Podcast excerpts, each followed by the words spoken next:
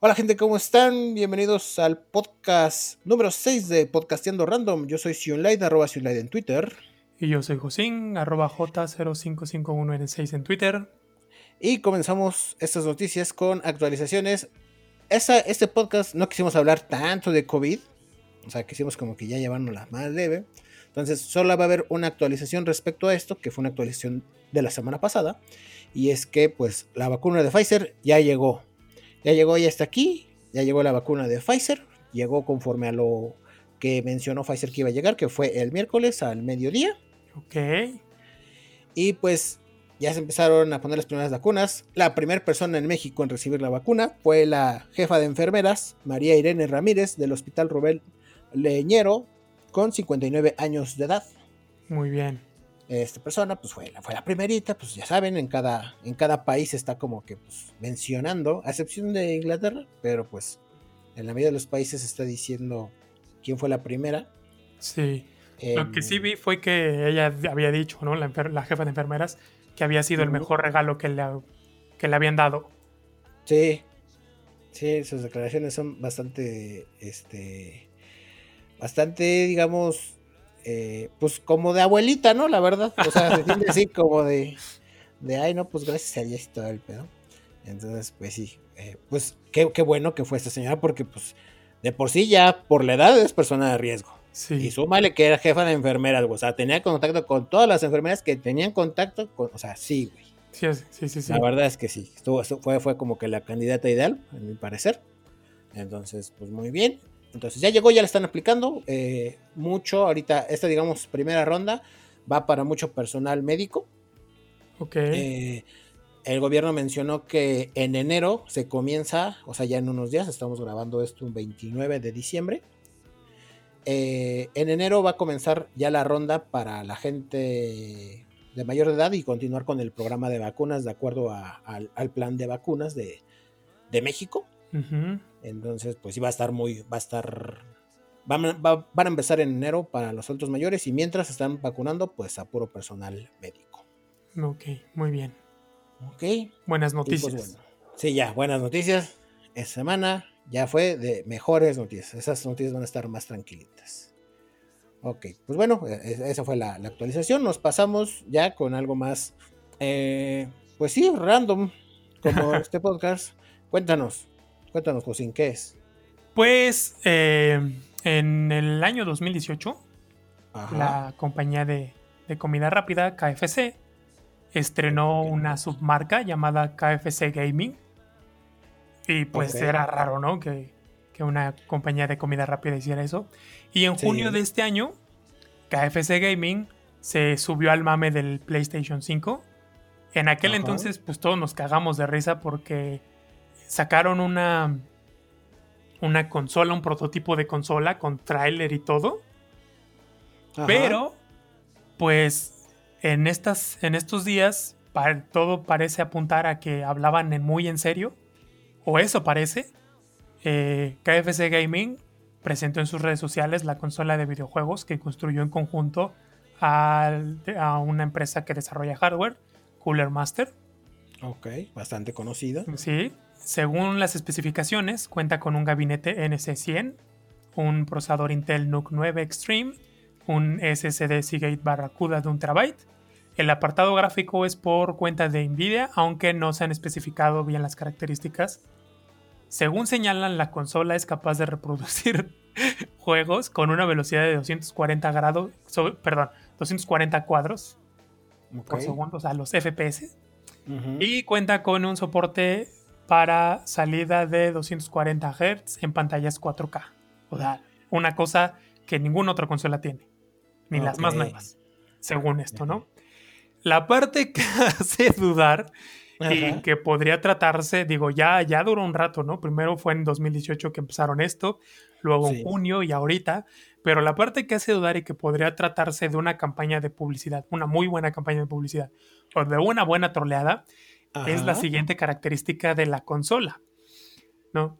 Eh, dice así. KFC Console es una consola de videojuegos que mantiene caliente el pollo frito gracias a un sistema patentado que permite que el calor natural de la máquina y el flujo de aire sean utilizados para este fin.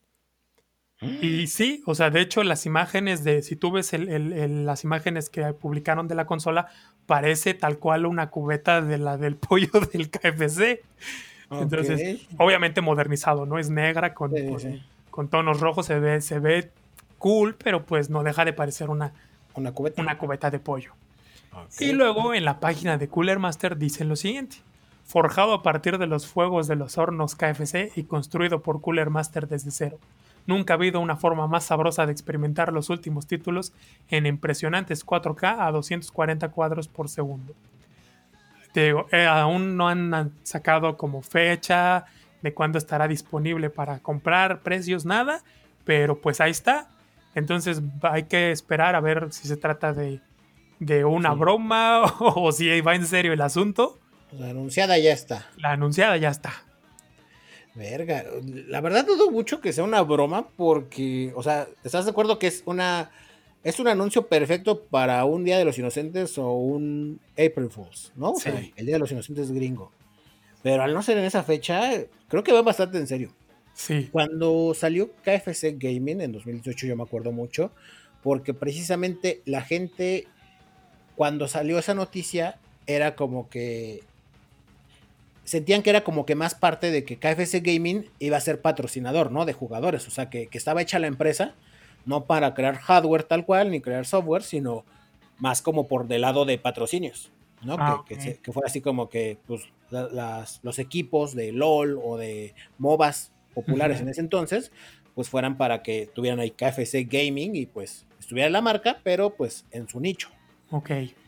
Pero al parecer no, al parecer sí iban bastante en serio con este cagadero y verga, o sea, lo del pollo, güey, lo del pollo está muy cabrón. O sea, sí, está muy, muy cabrón.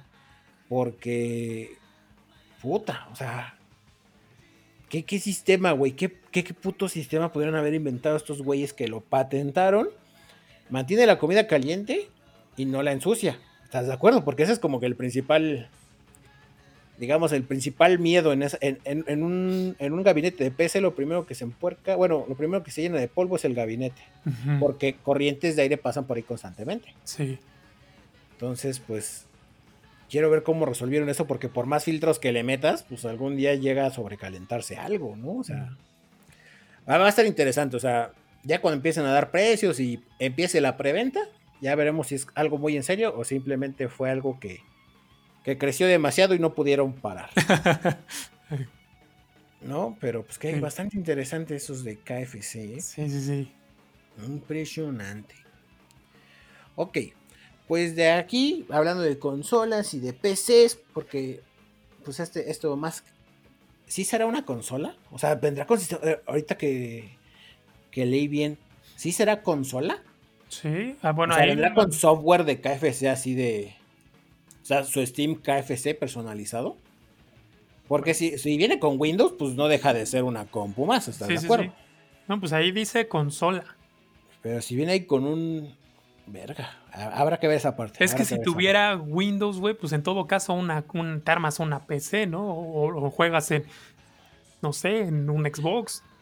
Pues sí, pero digamos, es, es, tener, es tener el gabinete que te mantiene caliente el pollo frito. no deja de hacer eso, güey. Ajá, es eso, güey. O sea, suena muy pendejo, la neta. Pero al final del día es eso, güey. O sea, es de.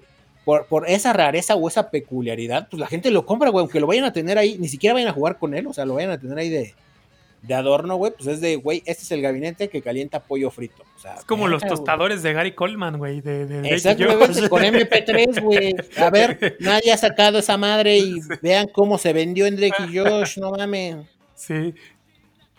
Entonces, pues sí, está, está bastante interesante. Habrá, ya veremos si entra dentro del el apartado de consolas o el de PC Master Race. Sí.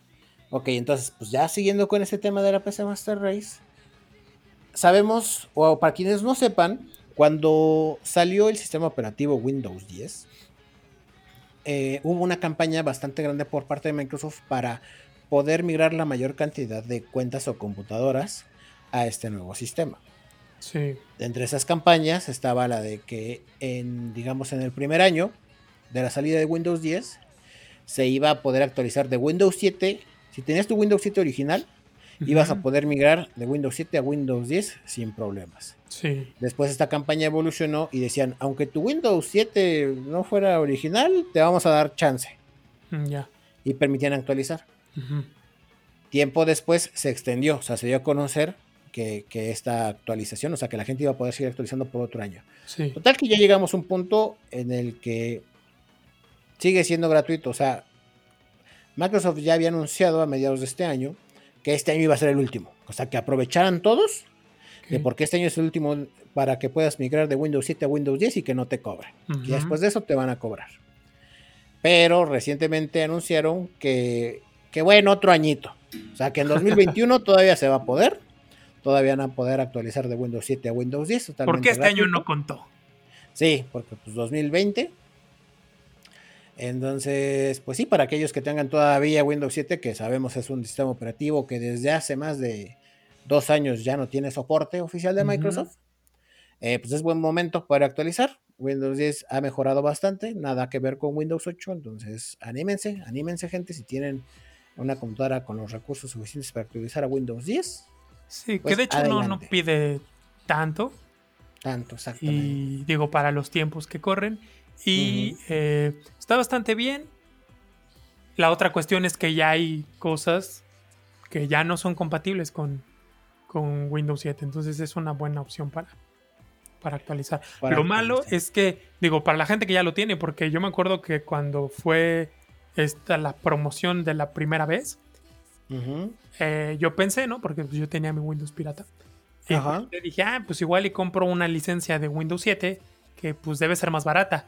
Y se encarecieron precisamente por esto. Por. Porque tenía la oportunidad de comprarse el 7, que es más barato ahí. que el 10, y ya, ya te das el salto. Pero se encarecieron y de plano se agotaron. Ok, pues sí. Cabe recalcar que, eh, el- digamos, actualmente, actualmente a esta fecha, a 29 de diciembre de 2020, Ujú. tú puedes descargar e instalar Windows 10 y al momento, si no tienes tú una licencia, te dice, te da la opción de saltarte así, de meter licencia después. Y digamos que a diferencia de otras versiones de Windows, esta, si tú no tienes una licencia pagada, vas a poder utilizar Windows 10 y no te va a poner una fecha límite Sí. para meter la licencia. O sea, sí. lo único que va a pasar es que no vas a poder personalizar el escritorio, o sea, ni tu fondo de pantalla, ni los colores de tus iconos y demás, de, de tu barra y demás. Y te va a poner la marca de agua de que pues, tu copia es una copia este, no activada, ¿no? Sí. pero te lo va a dejar utilizar. Entonces, pues sí, gente, si ustedes tienen, principalmente en laptops, que, que ya vienen con su licencia ahí de Windows 7 y demás, este, pues es buen momento para actualizar y, aprovechar que tienen otro añito más de pasarse a Windows 10. 10, sí. ¿Ok? Y pues bueno, siguiéndonos con este tema, quiero hablar sobre Bayonetta 3. Para quienes no sepan, yo soy una persona que cuando Nintendo anunció que estaban trabajando en Bayonetta 3 y mostraron un pequeñísimo corto de 5 segundos con el pie de Bayonetta y el logo de Bayonetta 3, Ujú. inmediatamente compré mi Switch. Bueno, no inmediatamente, pero básicamente a los meses compré mi Switch. O sea, en cuanto tuve la oportunidad, compré mi Sí. Switch. Porque dije, se viene Bayonetta 3. Yo soy un alto fan de Bayonetta. Y pues nada. Ya han pasado. Y tan fan que lo tengo en todas las versiones. Así es, o sea, vendieron Bayonetta 1 en PC, lo compré, lo vendieron para la Switch, lo compré. O sea, lo compraron cuando lo- salió en Xbox, la compré. La única que me faltó fue Bayonetta 2 en el Wii, pero salió para la Switch y lo compré. Sí. Entonces, desde que hicieron ese anuncio, hace ya cuatro años, Pierde. no se han dado noticias al respecto más allá de un estamos trabajando en ello y no desesperen, ¿no? Básicamente. pues bueno, Platinum Games, a quien constantemente, pues el público, el público conocedor, el público fan de Bayonetta le pregunta, oigan, ¿qué pedo? Pues digamos que ya se saltó a Platinum Games y se fue directamente a la cuenta de Hideki Kamiya, que es el director a, a cargo de Platinum Games, y quien está desde el Bayonetta 1, y le preguntaron que como ¿Que para cuándo, no? Le dijeron, a ver, Hideki-san, ¿para cuándo? y a lo que él respondió que eh, había tenido recientemente una entrevista por parte de la revista Famitsu donde dio detalles al respecto, cosa que emocionó a los fans. Eh, como saben, Famitsu tiene una publicación anual con varios desarrolladores japoneses donde pues van trabajando de todos sus planes para 2021. Y en esta pequeña entrevista que tenían con Camilla, Camilla lo que hizo para, digamos, la entrevista pues fue como vía correo, ¿no? O sea, no era como que personal ni nada, porque era una pequeña, o sea, pues se reúnen con tantos desarrolladores que básicamente le mandan la pregunta y ellos responden con el correo, ¿no? Para anexar sus comentarios en la revista. Pues el comentario que agregó Camilla o que mandó Camilla para publicar en la revista fue exactamente el mismo comentario que mandó para la publicación del año pasado. Uh, o sea, la copió tal cual. Sí, así, copy-paste. y hasta, o sea, como, como digamos, para entender que todo era a propósito, este es el comentario, se los voy a leer, que fue el mismo del 2019. Antes que nada, bueno, y en japonés, obvio. Antes que nada, sabemos que hay mucha gente preocupada por Bayonetta 3, considerado que no ha habido absolutamente nada de nueva información desde que se revelara su anuncio. Pero las verificaciones de los nuevos sistemas ha ido genial y el desarrollo está yendo muy bien, así que por favor, esperen. Y entre paréntesis, esto es una copia de mi comentario para 2020. Entonces, pues ya pues muchos fans compraron la revista para ver qué pedo y se encontraron con esto y fue como que maldito troll, hijo de puta.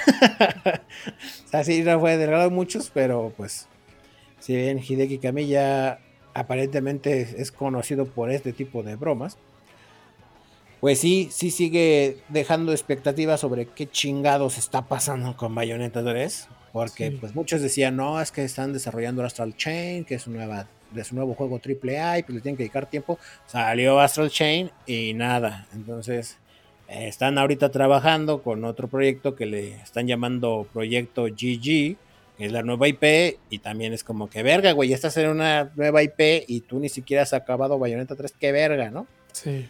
Pero bueno. Pues nada, solo para informarles que aquellos que estén esperando Bayonetta 3, pues sigan esperando. Van a seguir esperando. No, no, o sea, yo creo que la única forma de saber. Hay dos opciones. O muestran algo en alguna Treehouse que vaya a ser Nintendo, este, el, en 2021, o ya se esperan hasta la E3. O sea, a, medio mostrar algo, no sé. O sea, ya, ya, ya a esas alturas ya uno ya no espera nada, la verdad. Ya no queda nada más que esperar. Eh, y pues nada, hasta eso era lo que le quería comentar. Este, vámonos con cine. Así es, este fin de semana, bueno, sí, el 25 fue viernes. Sí, el 25, Navidad. Ajá, en Navidad se estrenó a través de la plataforma Disney Plus la nueva película de Disney Pixar llamada Soul. Soul, que en podcast pasados ya les habíamos mencionado. Y si fue, si fue gratuita, ¿no? Sí. Fue la, fue la duda que teníamos en ese entonces. Que no sabíamos si iba a salir este. Si iba a ser de paga como con Mulan o iba a ser gratuita. Sí, por eso yo creo que como no les funcionó con Mulan, dijeron, no, pues sí, ya. Así. Pues sí, ya que sea parte de. Y bueno, todo el mundo ha estado hablando de ella. De acuerdo con Google, al 96% de la gente que la ha visto le ha gustado. Ok. Y bueno, eh, la película va, para quien no la haya visto, de un tipo cuarentón que es profesor de medio tiempo, es profesor de música, eh, eh, así de medio tiempo nada más, en una secundaria, y pues tiene una pasión por el jazz y sueña con volverse en un jazzista profesional. Y un día le dan ya el trabajo de planta así con prestaciones, su Infonavit, DIMS, todo. De maestro. De maestro, ajá, exacto, el tiempo completo de maestro. Ok y ya, su estabilidad económica y todo el asunto. Y pues es lo que su familia quiere, ¿no? Que eso. Pero pues él sigue teniendo el sueño de volverse músico profesional. Y un día, uno de sus exalumnos lo llama para que haga una audición con una jazzista conocida y así ya pueda tener esa oportunidad que siempre ha soñado. No les voy a contar más, pues para no arruinárselas, ¿no? Este, bueno, las impresiones de la película, empezando por la animación, a mí se me hizo muy, muy buena. Digo, ahí ya no hay pierde. Eh, Pixar ya tiene... Calidad Pixar. Exacto, nos tiene acostumbrados a, un trabajo excelente en cuanto a animación se refiere. A ratos la película hasta parecen, los escenarios parecen reales. la música es parte importante de la película y también es buena. Este. Ahora, yo voy a ser honesto. Yo la vi porque lo comentamos aquí en el podcast y porque todo el mundo estaba hablando de ella. O sea, era así como de lo que todo el mundo estaba hablando en estos días. No la vi, pero no la vi con expectativas altas porque siendo honestos, en estos tiempos la gente tiene un fanatismo bien extremo y tienden a sobrevalorar las cosas un chingo. Así de, ay, o sea, amo. Güey, neta la amé. Entonces, yo ya me esperaba que fuera algo así, entonces no la vi con, con expectativas muy altas, ¿no? Ahí tenemos el caso de, de Coco, de Intensamente y eso, que no son malas, pero pues tampoco es como, wow, ¿no? Pero afortunadamente me llevé una agradable sorpresa. Y no tanto por la película en sí, sino por el mensaje. A mi parecer es la película de Pixar hasta la fecha que va dirigida a un público más adulto. O sea, si los niños la ven, les va a gustar, ¿no? Son caricaturas y todo. Pero quien de verdad va a tener, eh, o sea, quien de verdad la va a disfrutar y va a tener un momento de reflexión, Ay, soné bien amor, ¿no? Ya estoy como los que dicen amo. Pero sí, o sea, cierto, yo creo que. El del pedo existencial se lo queda el adulto. Ajá, exacto. Quien profundiza. Sí, quien va a tener ahí un momento de reflexión va, va a ser un adulto. Eh, porque toma, eh, toma y, toca temas eh, pues de, adultos, ¿no? Y, y, muy actuales sobre todo, del propósito, sobre todo en estas fechas, ¿no? las metas, los sueños, esa búsqueda de, darle significado a la vida, eh, las chaquetas mentales que luego nos hacemos y que nos hacen olvidarnos de, del momento ¿no? en el que estamos, el presente, y que estamos esperando que algo pase para que nuestra vida sea como queremos que sea, ¿no? Que sea perfecta como creímos de niños que iba a ser o, o nuestros sueños y ese tipo de cosas. Entonces sí, creo que la película este, es más dirigida a los adultos. Y quien no la haya visto, algo que le recomiendo mucho, digo, es muy obvio, pero que pongan mucha atención a la frase del final. Este, me parece muy buena, creo que es de esas cosas que la gente debería tatuarse en vez del nombre de sus parejas u otras pendejadas, porque, o sea, digo, el mensaje de la película fue lo que a mí me gustó. No sé, ¿tú qué opinas? Pues siento que sí, y es parte de. Hace poco vi un TikTok. que, es bastante. O sea, que dije, es cagado, obvio, es un TikTok. Es que aquí tenemos un TikTok, hermana. Ah, sí, este. Sin light en TikTok, ya saben. Cultura y todo relacionado con Japón, ahí denle. Videojuegos también, ahí denle. Y pues nada. Síganme en TikTok, ya casi llegamos a los 5000. Vamos, si se puede. Ok. Bueno, el caso es que yo estaba viendo ese TikTok y algo que puntualizó y dije, es irónico o es gracioso porque es cierto es que en los inicios de Pixar era como que, ay, mira, los juguetes hablan, qué divertido, jajaja. Y cierras con Soul y es como que si te meten un pedo así de, de qué hago con mi vida, qué necesito hacer, cuál es mi propósito, qué quiero y la chingada, o sea, poco a poco Pixar ha ido evolucionando y se ha dado cuenta de que mucho de sus películas es precisamente eso, el mensaje. Sí. El mensaje que va a dar con los adultos, ¿no? Porque como tú dices, al ser una caricatura, pues los niños la ven sí o sí. Pero si te pones a pensar en este en digamos ya los últimos digamos éxitos de Pixar, pues mucho de ese pedo es el, el mensaje que te transmite, ¿no? Sí. O sea, Coco igual no se te hace a, ti la maravilla, pero para muchos los fue porque toma algo que pues le toca a todas las familias mexicanas o a la mayoría de las familias mexicanas, que es el tema familiar. ¿no? El tema del ser querido, que generalmente es la abuelita y la chingada, pues te lo maneja a ti. Entonces un niño lo ve y pues igual y no llora, le divierte o, llora poquito, pero pues no como un adulto, ¿no? Un adulto se pone ahí a recordar y, y, pues a, hacer como que mucha añoranza con, sus muertos y la chingada. Entonces, pues sí, Pixar últimamente ha manejado mucho eso de que el mensaje es lo que importa, ¿no? Sí. Y pues esta película lo que ha provocado, yo lo que veo mucho en Soul, es que ha generalizado a un buen nivel. O sea, ha generalizado el tema de, de digamos, de la vida y la muerte a un nivel, este, como al nivel perfecto. O sea, como para no meterte en pedos, ¿viste? Sí.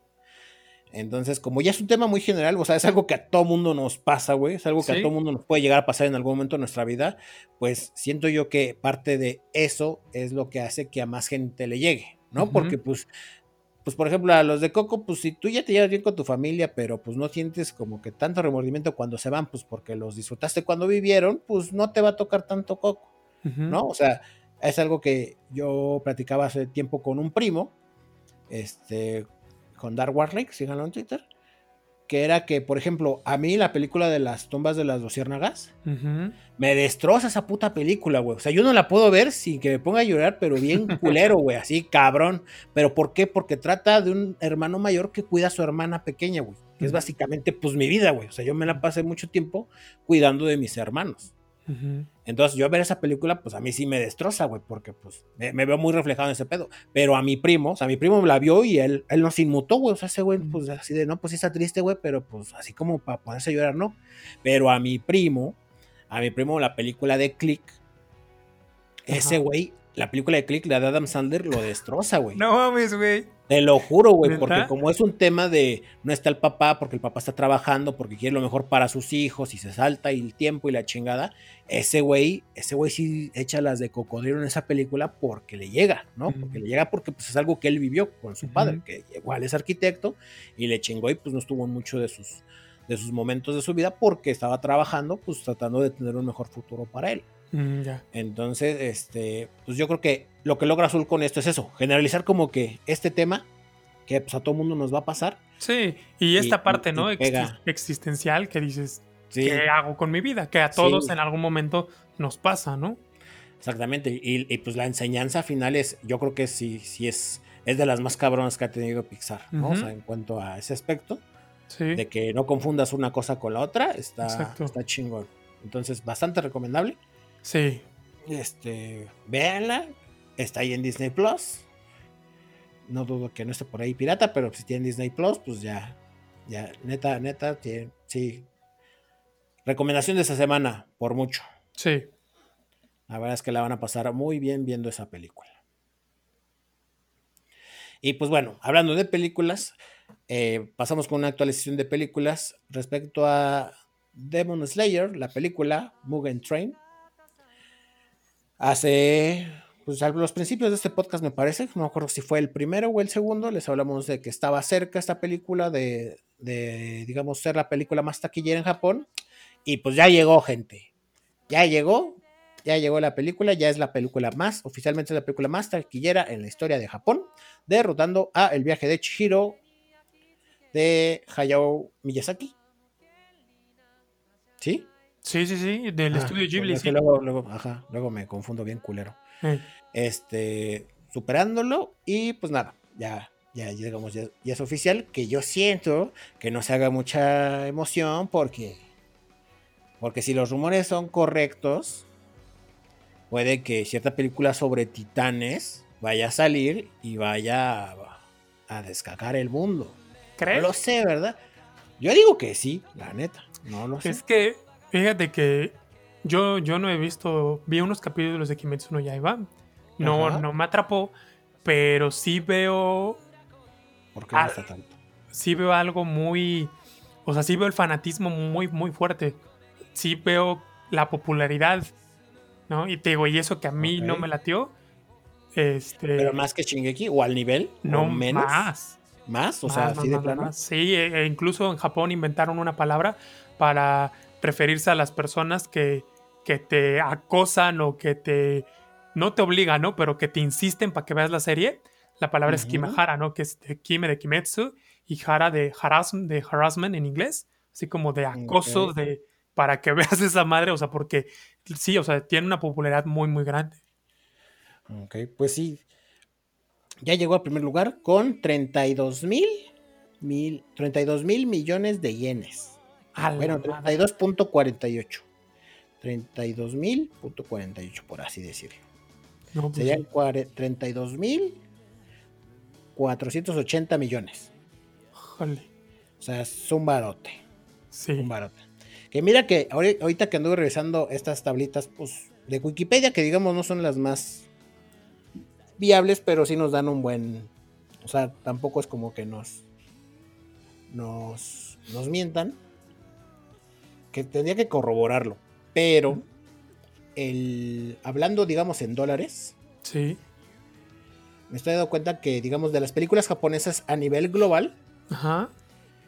En primer lugar está Your Name. Mm, sí, sí, pues es que esa. En primer lugar pegó más. Sí. En segundo está el viaje de Chihiro y en tercero está Kimetsu no Yaiba. Pero estamos hablando de que Kimetsu no Yaiba todavía no sale a nivel mundial. Exacto. Esperemos ya hasta que salga, pues esas cifras cambiarán. Pero sí, se me hizo Ah. Sí. curioso. Era así que dije, ah, no mames. Y es que aquí la cuestión es, por ejemplo, el viaje de Chihiro. La ventaja que tuvo para nivel mundial es que fue distribuida por Disney. Ah, bueno, sí, sí, esa fue otra. No, entonces, pues, hasta ganó un Oscar. Todo, o sea, las películas que participan en, en los Oscars han sido las de Hayao Miyazaki. Pasó con el viaje de Chihiro, que ganó. Pasó con el Castillo Vagabundo, también. Esa yo la fui a ver al cine, ¿no? Entonces, esa es la ventaja que tienen las películas del estudio Ghibli. No estoy diciendo, no estoy demeritando que era el primer lugar, pero sí es una ventaja, ¿no? Sí, en cuanto a distribución es una enorme ventaja. En el caso de- de Your Name, pues fue una distribución de una, de una distribuidora pequeña, ¿no? Que no tiene el, pues el alcance que tiene Disney, en el caso de México. Así es. Entonces, a ver qué onda cuando salga Kimetsu no Yaiba a, a nivel internacional. Pues sí, ya, ya andaremos dando los números en ese entonces. Sí, Y es- pues de ahí nos pasamos, seguimos con anime. sí ¿Qué nos tienes? ¿Qué nos tienes? este, con, bueno, sí, con más anime y manga.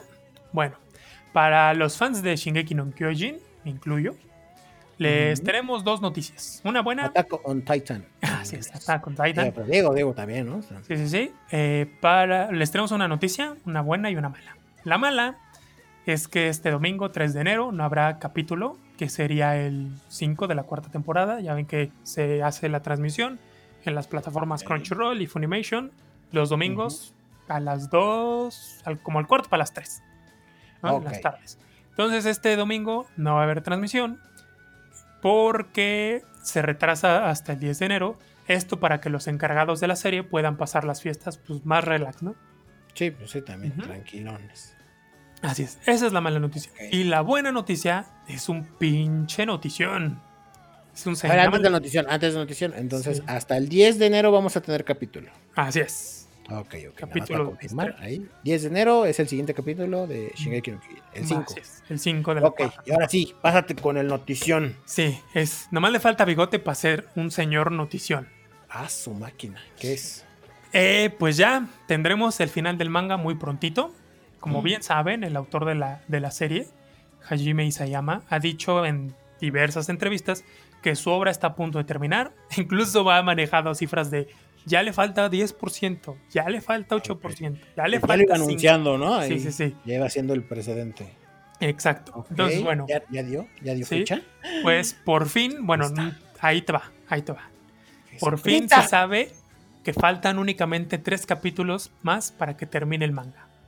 Entonces, Mm. se publican mensualmente, si hacemos cuentas, para marzo ya sabríamos en qué El termina final. todo este pedo.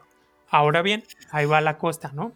A ver. El 9 de enero, o sea, ya en unos días, sale Ajá. el tomo 33 de Ok. Shingeki no Kyojin, el cual abarca hasta el capítulo 134.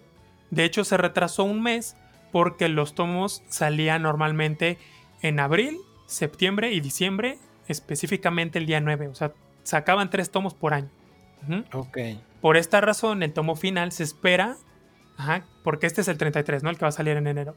se espera el 33. tomo final para mayo-junio, porque pues ya saben, primero salen en la revista mensual y luego se hace la recopilación de varios capítulos en un volumen ya con la portada chidita y toda la cosa.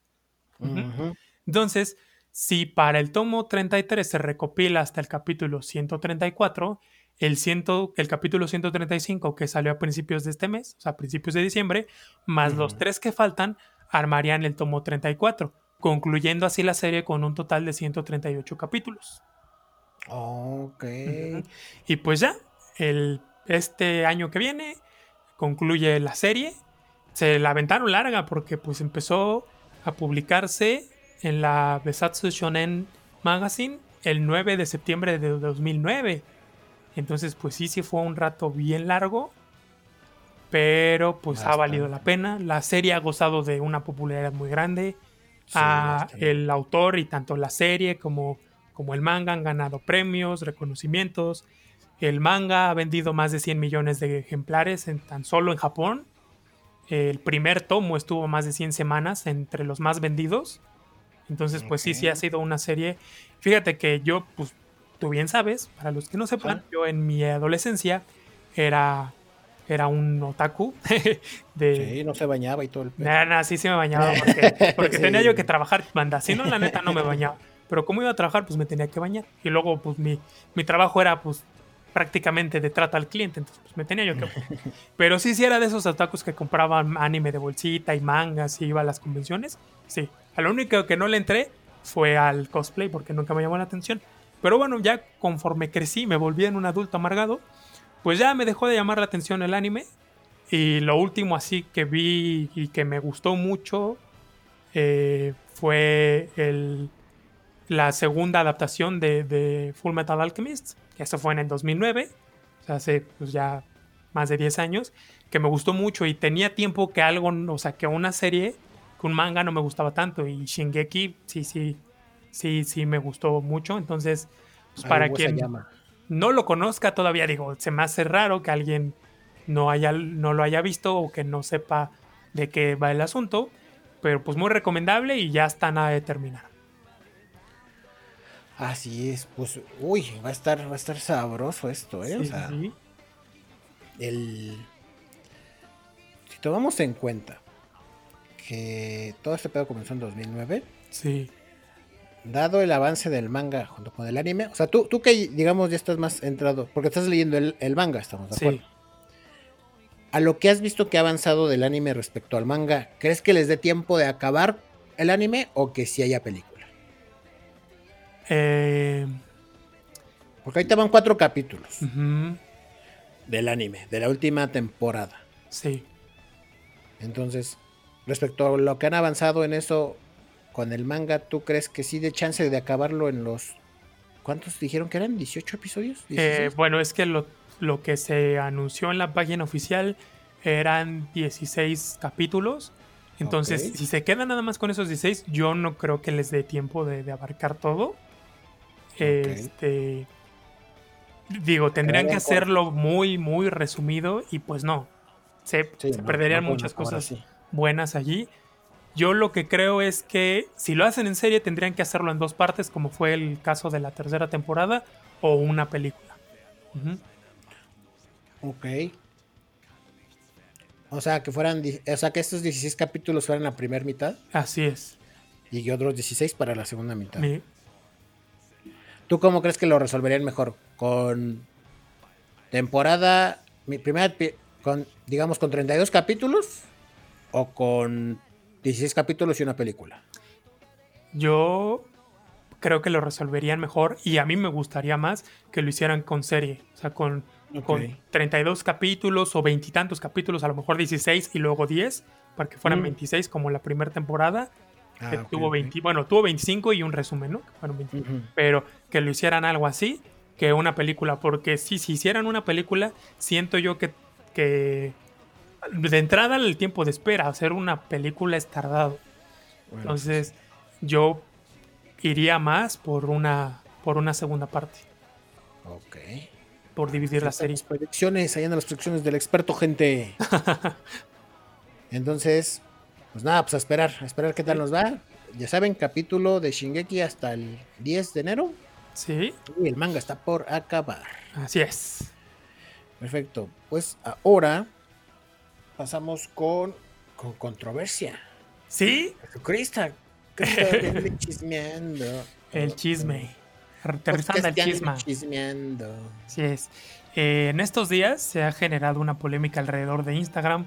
Esto porque actualizaron sus términos y condiciones. Saben que pues, todas las empresas de, Internet eh, los van renovando pues, casi cada año.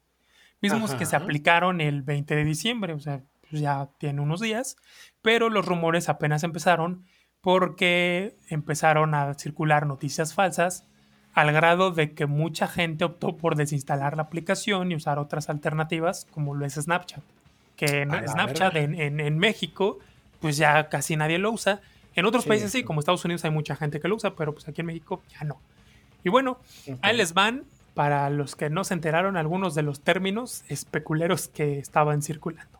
Ahí te va. Ok. Instagram puede ver, estos son lo que especulaba, ¿no? O sea, lo que, lo que se estaba rumorando en mensajes y estaba dando vueltas. Ah, Instagram puede ver y analizar cualquier cosa que se vea a través de su cámara. Todo se registra y se analiza. Ahora tienen derecho a copiar los contactos, registro de llamadas e historial de mensajes SMS. Saben lo que miras en tu pantalla y durante cuánto tiempo. Tienen acceso a tu cámara para ver las reacciones de tu cara y ver tu reacción cuando ves las fotos de tu crush que no te pela. Ah, no es cierto, no. Para ver las reacciones a los anuncios y así mostrarte anuncios más interesantes y pues que termines comprando. Este. Prácticamente todo lo que hayas hecho en cualquier dispositivo en el que uses Instagram, ellos iban a saber. Y por último, tenían una cosa llamada investigación para el bien social, para la cual podían usar toda esa información que recopilaran no especificaron a qué se referían con bien social, pero usarían la información para lo que les encajara en el concepto de bien social.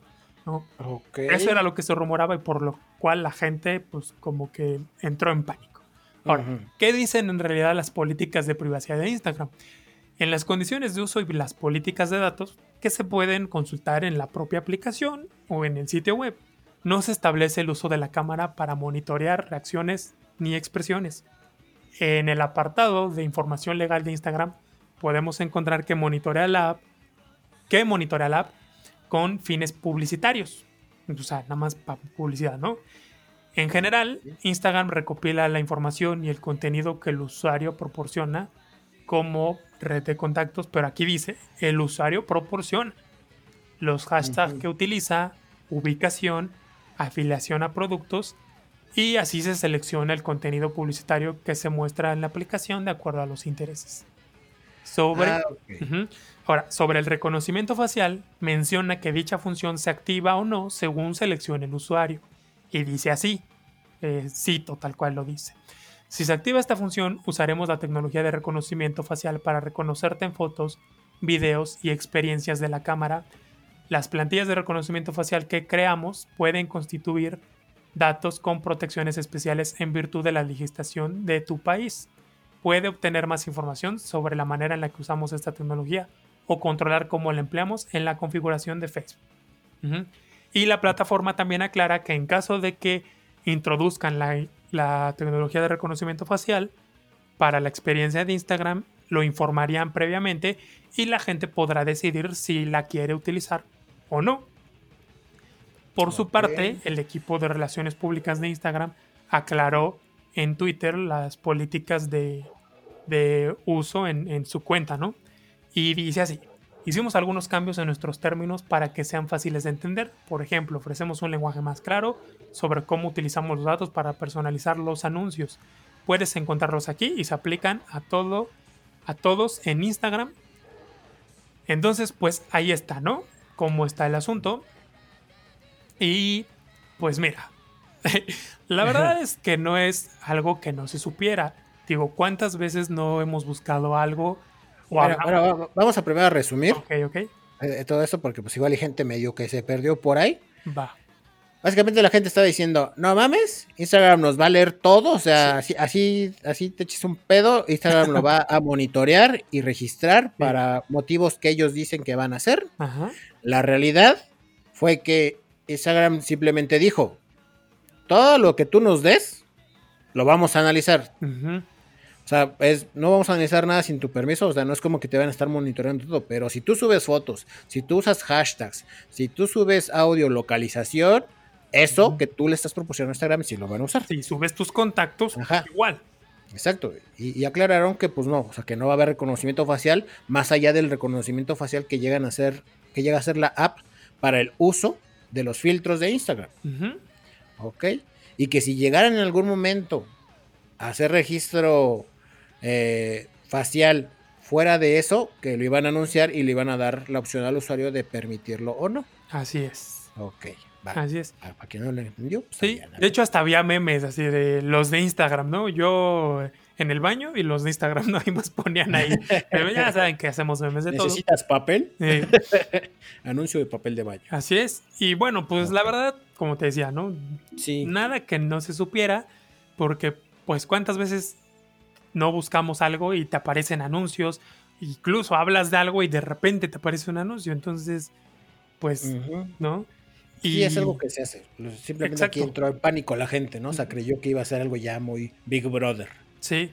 Y, como dices, ¿no? Es de lo que uno le da acceso. Por ejemplo, en Android se pueden administrar los permisos que otorgas a cada aplicación.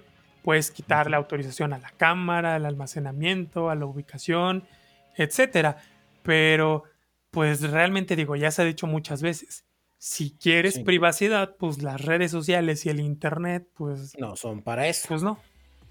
Exactamente. Lo que sí he notado, y pues yo sé que hay muchas legislaciones y leyes y todo que lo van regulando, pero algo que sí está pasando es que, por ejemplo, antes, el hecho, o sea, yo recuerdo pues hace, hace tiempo, el hecho de que una empresa pusiera en sus términos y condiciones o políticas de privacidad que vamos a ocupar tus fotos que nos subes, era algo impensable. O sea, era algo así que, era así como que no, estás pero si bien pendejo y te podías amparar y podías hacerle de a pedo.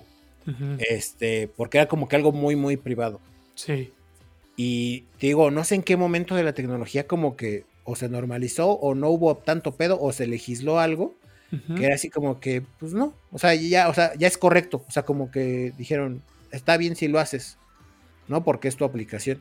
Yo me acuerdo que en tiempos de, pues cuando inició Facebook o estaba el hi-fi, ese tipo de cosas eh, eran lo que causaban polémica, ¿no? Así de que, no, ya vieron que Facebook está diciendo que las fotos que subimos a Facebook las van a poder usar, ¿qué es eso? Y se hacía el cagadero por eso, por las fotos que tú subías, pues porque eran tuyas y era tu privacidad.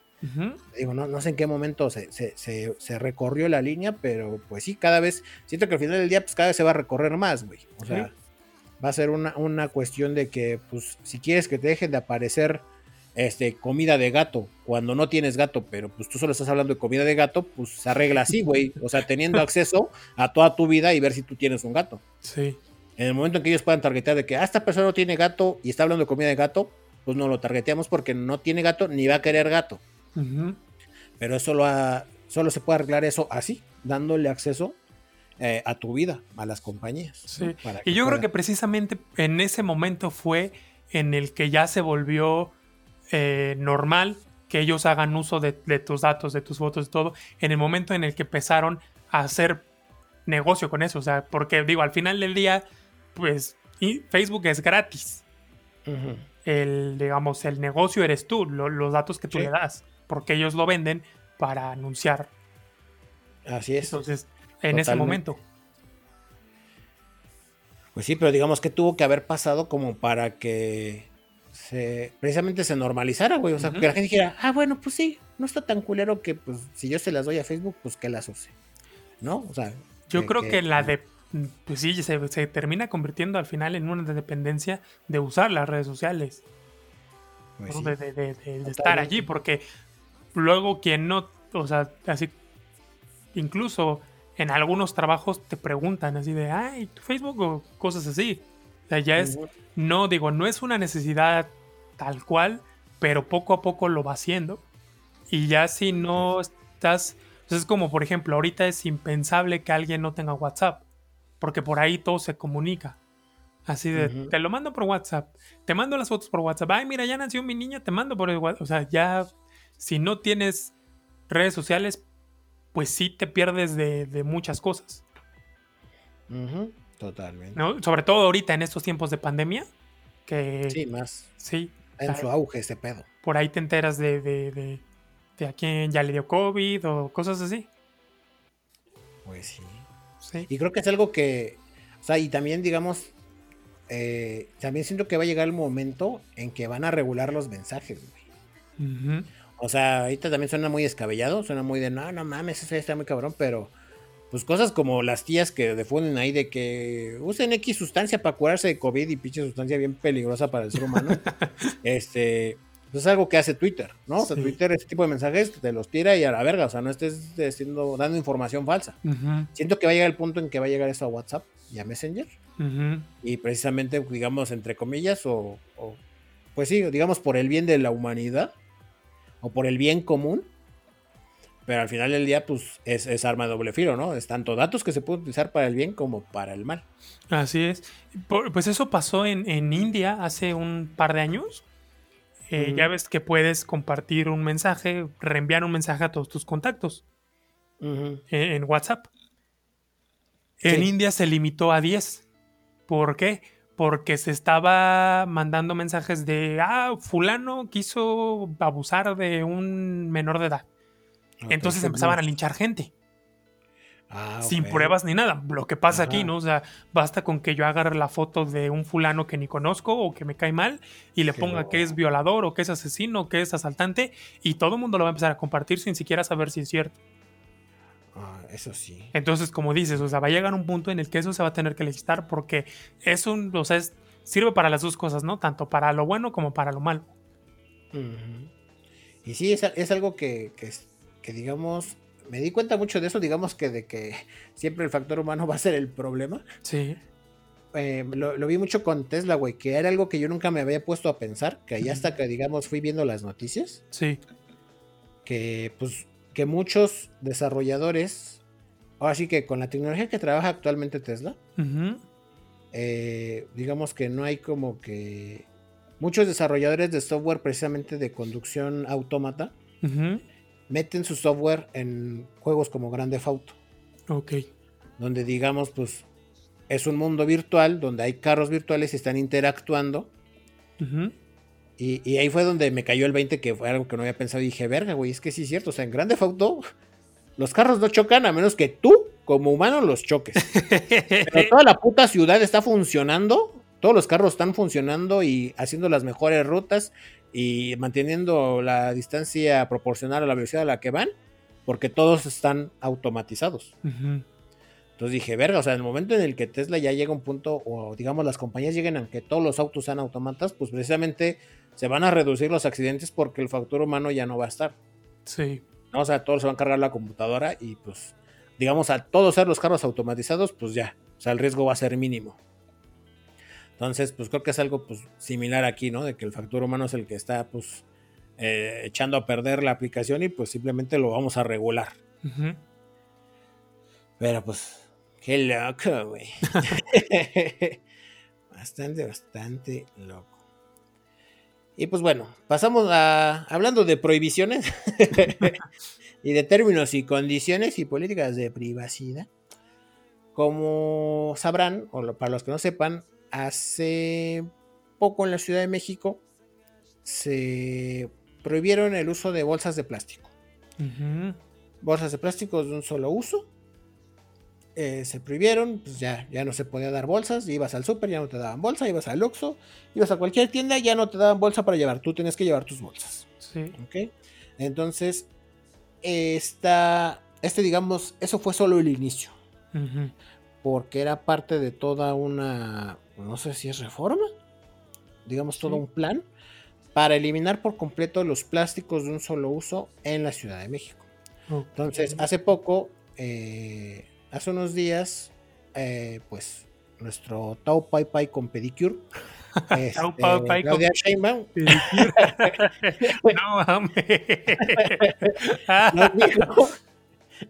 nos anunció que faltaban nueve días para que llegara el primero de enero y con ello la prohibición del uso de plásticos de un solo uso. ¿Como cuáles? Eh, todo, digamos, material desechable como tenedores, cuchillos, cucharas, palitos mezcladores, platos, popotes, eh, hisopos de algodón o los bastoncillos de los cotonetes, globos, las varillas para los globos, vasos con sus tapas, charolas de unicel, eh, aplicadores eh, de tampones y todo aquello que esté fabricado en total o parcialmente de plásticos diseñados para su desecho después de un solo uso, excepto los que sean compostables. Ok. Entonces, ¿qué va a pasar? Que pues Shamo dijo, no va a ser así, no va a ser tanto como lo de los plásticos que digamos se, se no, va a ser tan riguroso como el de las bolsas. Digamos que cuando fue el de las bolsas, pues sí fue como que vamos a empezar a meter multas y la chingada. Esto va a ser un poco más la primera etapa de este cambio. O sea, si bien a partir del primero de enero ya queda prohibido, los primeros meses, no especifico cuándos, pero los primeros meses van a ser como de monitoreo y exhorto a la, a la comunidad, digamos, de vendedores para que hagan el cambio. ¿no? O sea, no se van a levantar multas desde el día cero. Ok. Todo, pues también pensando en que pues muchos vendedores, pues debido a la pandemia, pues tienen mucho material ahí guardado precisamente por eso. Entonces, que sí, los primeros meses van a ser como de monitoreo y avisos, así como advertencias de que ya por favor cámbiale, o sea, que poco a poco se vaya dando y que ya en algún momento van a avisar cuando ya sea definitivo, ¿no? Que ya digan, ya saben que ya no se acepta ningún plástico de un solo uso y ya empiecen a, haber multas. Las multas, aquí se las tengo, las multas van a estar, eh, digamos, en la unidad de medida que tenemos actualmente en la Ciudad de México la que se llama Unidad de Medio de Actualización de la Ciudad de México, precisamente, van desde las 500 hasta las 2000 veces. Es decir, desde los 42.000 hasta los 245. Ah, ah, no. Desde los 42.245 pesos hasta los 168.980. Ay, güey. O sea que la multa más culerita que te toca es la de 42 mil pesos. Mm. Entonces, pues, como les dije, este, pues iba a ser como que algo eh, paulatino, o sea, los primeros meses va a ser como de aviso, que sí va a haber una campaña de, de información respecto a todo esto para que pues no haya duda así de que, oiga, y el unicel, oiga, el plástico, y pues que cabe destacar que todos los plásticos que tengan el sello de que son compostables, esos sí van a poder utilizarse. Ok. Pero pues tiene que tener el respectivo sello, ¿no? Este, los plásticos biodegradables, por así decirlo. Entonces, pues nada, esto ya a partir del primero de enero se empieza a, ejercer y pues mucho ojo, gente. Está cañón. Sí. Sí, porque. Cañón, pero pues es por el planeta. Sí, sí, sí. No más. Mi rebana de pizza ya va a costar más cara. Porque me van a tener que dar plato de cartón o. Biodegradable. o biodegradable y esas madres son más caras. Sí. Sí. Rayos. Ni modo pues ya, ya, ya tocará pagar ese pesito extra. O dos pesitos. Yo creo que sí. Ok, y ahora pasamos con una noticia nacional. Sí, eh, la tarde de este lunes, 28 de diciembre, o sea, ayer, que precisamente fue Día de los Inocentes en México, varios estados de la República se quedaron sin luz, afectando a millones de usuarios, me incluyo, porque pues también me quedé sin luz. Fue más o menos como que dos, dos y media de la tarde cuando inició el apagón y se fue restableciendo paulatinamente. Según la CFE, la Comisión Federal de Electricidad, a las cuatro y media ya estaba al 100%. Y pues ahí sí tengo que decir que son unos pinches chismosos y mentirosos porque yo estuve como hasta como a las 6 de la tarde. Una institución gubernamental mintiendo, ¿qué es esto? México, un momento, sí, ok. yo ya estaba así de si me corren va a ser por su culpa estúpidas. Entonces, bueno, eh, algunas de las entidades afectadas por este apagón fueron Tabasco, Nayarit, Tamaulipas, Ciudad de México, Estado de México, Jalisco, Sinaloa, Querétaro, Puebla, Michoacán, Hidalgo, Coahuila, Sonora, Nuevo León, entre otros. No mames, güey. ¿Qué, no sabes qué afortunado me siento de que es la primera vez que soy de Iztapalapa y no se le va algo primero que a todos. ¿Viste? O sea, porque si hubiera sido de leyes de se le fue primero Iztapalapa y las demás. Pero ahora no, güey. Bueno, igual y sí algunas zonas, pero al menos mi zona, no. Sí, porque hubo zonas de Iztapalapa en la que sí, hubo otras zonas como la Benito Juárez, Santa Fe, ¿no? Que es una zona, pues, nice. También se les fue la luz. O sea, ahí sí no hubo, ahí fue parejo. este... ¿Qué pedo con sus conexiones, no? O sea, ¿qué pedo? Eh, ¿Qué pasó? Yo me esperaría que fuera por región, o sea, así como que, ah, se le fue a todo el, el noreste, o sea, pero su pinche conexión está como telaraña, güey, no sé cómo. como que ahí está palapa, pero algunas partes es así como que, pues verga, pues cómo tienes conectado este pedo, güey. Pues conforme se fue, pues, este, conforme fue requiriéndose, pues le fuimos poniendo más cable. pues sí, así se hace aquí en México todo. Este, en conferencia, la Comisión Federal de Electricidad, la CFE y el Centro Nacional de Control de Energía explicaron que el problema se debió a un desbalance en el sistema interconectado nacional, o sea que sí, lo tienen así. Entre la carga, dice. entre la carga y la generación de energía, lo que ocasionó una pérdida de aproximadamente 7500 megavatios. No sé cuánto chingados es eso. Alguien que sepa, ahí dejen en los comentarios qué chingados es eso. Bueno, y pues algunas dependencias, como fue el caso del Instituto Mexicano del Seguro Social, informaron respecto al apagón que pues ellos no tuvieron afectaciones en unidades médicas ya que las instalaciones cuentan con plantas de luz que permiten la continuidad de la atención. Pues, ¿Cuál atención? Ah, pero bueno. eléctrica porque la humana ni de pedo. No es mal pedo, pero todo el mundo sabemos que la atención es buena. No se enfermen, manda, porque... Sí, no, no es el peor. Si de por sí ya era culero enfermarse, ahora con pandemia peor. no se enfermen. Cuídense, sí. brother. Sí, no, no quieren ir al IMSS, neta, yo se los digo. Bueno, y eh, con el apagón también se vieron afectadas las compañías de celulares. Por ejemplo, yo uso Movistar, mi papá usa Telcel, mi mamá AT&T, y pues los tres nos quedamos sin servicio. El primero en morir fue Movistar, luego Telcel y ya por último AT&T. De hecho, los de AT&T sí mandaron un, comunicado diciendo que por el momento pues su servicio estaba presentando intermitencias en algunas, en algunas ciudades derivado a la interrupción de los servicios de energía eléctrica y pues sí, ¿no? Pero sí. Así que así estuvo el asunto. Y pues, qué gacho, ¿no? Esperemos que no nos sí, 31 sin Esperemos, esperemos que haya sido un, caso extraordinario. Que no vuelva a pasar. Por ahí alguien confundió el cable rojo con el cable azul y, valió verga. O sea, no, no sé qué habrá sido, pero sí está medio raro que así de puntazo a nivel nacional chingara a su madre. Sí, pues sí, tenía, o sea, tenía décadas que esto no pasaba. Yo creo que desde los 80 que no se hacían. En los 80 se hacían apagones programados, ¿no? Por, precisamente porque la, red no aguantaba tanto. Pero pues se, fue renovando, se fue creciendo y todo, y, se acabó ese, esos problemas. Pero todavía cuando, eh, ya ves que en la Ciudad de México era luz y fuerza, este, ya cuando cambió a CFE, cambiaron las líneas de, muchas colonias y también, ¿no? Se, terminaron muchos problemas. Yo en, en aquel entonces, cuando era todavía luz y fuerza, vivía yo cerca de un mercado muy grande, un tianguis muy, muy grande, y en época de sembrina que se ponían 24-7, este, en las noches nos quedábamos sin luz por horas. Y ya después apareció, entonces sí es algo que, que pues extraño muchísimo. Sí, sí, la verdad es que sí ya tenía rato que no pasaba, o sea, más allá de época de tormentas y pues lo normal, ¿no? O sea, lo normal que, que, pero la luz, que pasara así a nivel nacional, O, una parte buena del territorio, te digo, décadas. aquí tengo que poner la canción de Con el apagón chingo a mi madre si no la pongo.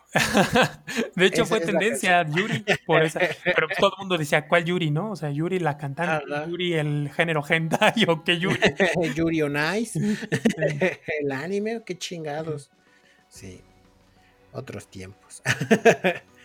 Dependiendo la, la, generación es del eh, quien... El Yuri que, el Yuri le agarraste. Exacto.